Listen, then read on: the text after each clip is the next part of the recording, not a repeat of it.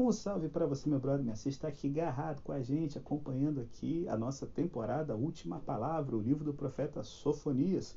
E entramos aqui no capítulo 2, já para você que começou o dia bem na presença de Deus, não tem lugar melhor para a gente poder estar. E aí o capítulo 2 traz uma lição muito importante para a gente, e o texto de hoje vai ser tirado da Bíblia de Estudo, a mensagem do pastor Eugene Peterson. E se liga nessa mensagem de Deus para você. Qual é, pastor? Então vamos lá. Nós, seres humanos, ficamos procurando uma religião que nos dê acesso a Deus sem termos de nos incomodar com os outros seres humanos. Recorremos a Deus para buscar conforto e inspiração quando estamos saturados dos homens, mulheres e crianças à nossa volta.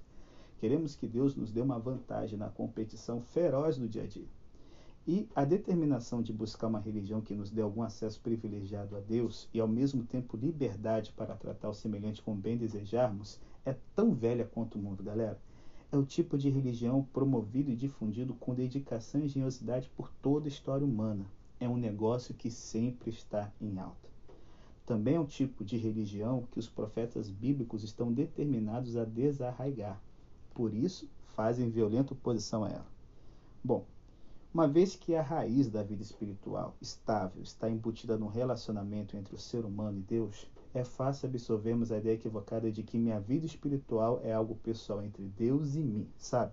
Aquela ideia de que minha espiritualidade é um relacionamento privado a ser nutrido por orações, cânticos, leituras espirituais que confortam, inspiram e adoração com pessoas que compartilham o mesmo sentimento e a mesma visão de mundo.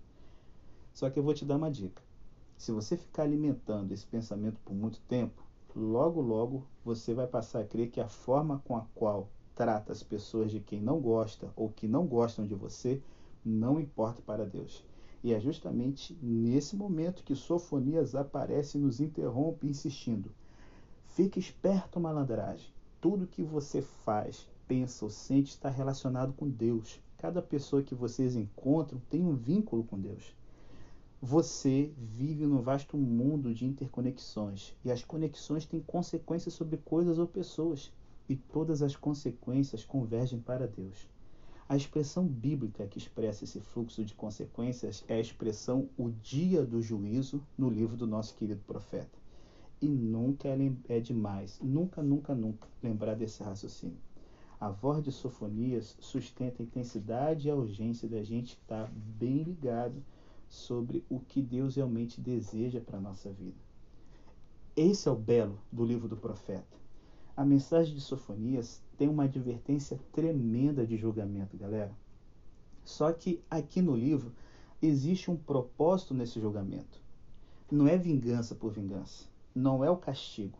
Não, não, não. Em última instância, a gente tem a ideia da preparação para a chegada de um convidado de honra. Assim como a gente acaba se acostumando a preparar a casa para a chegada de um convidado importante, devemos preparar o coração para que Deus venha a nós. O que precisamos é de uma faxina geral na casa, certo? Que elimine tudo que ofende o nome de Deus. É essa a ideia que está no verso 1 até o 6. E aí o profeta vai dizer o seguinte: para que Deus possa habitar em nós, a nossa alma precisa estar preparada para a sua presença. Do contrário, o próprio Deus vai fazer a limpeza quando chegar. E eu vou te dizer, não é uma coisa boa, viu? Como assim, pastor? Porque vai envolver sofrimento, muitas vezes desnecessário, porque você foi teimoso e teimoso toma na cabeça. Então, qual é a maneira da gente se preparar para evitar o constrangimento espiritual de ter se convidado santo em um chiqueiro de uma alma não varrida? O segredo está aqui. Novamente, vamos olhar de novo, verso 1 e verso 3 do capítulo 2, que é o RPSP de hoje. Devemos nos humilhar nos render diante dele, esfregar os cantos da nossa alma com as águas purificadoras do arrependimento.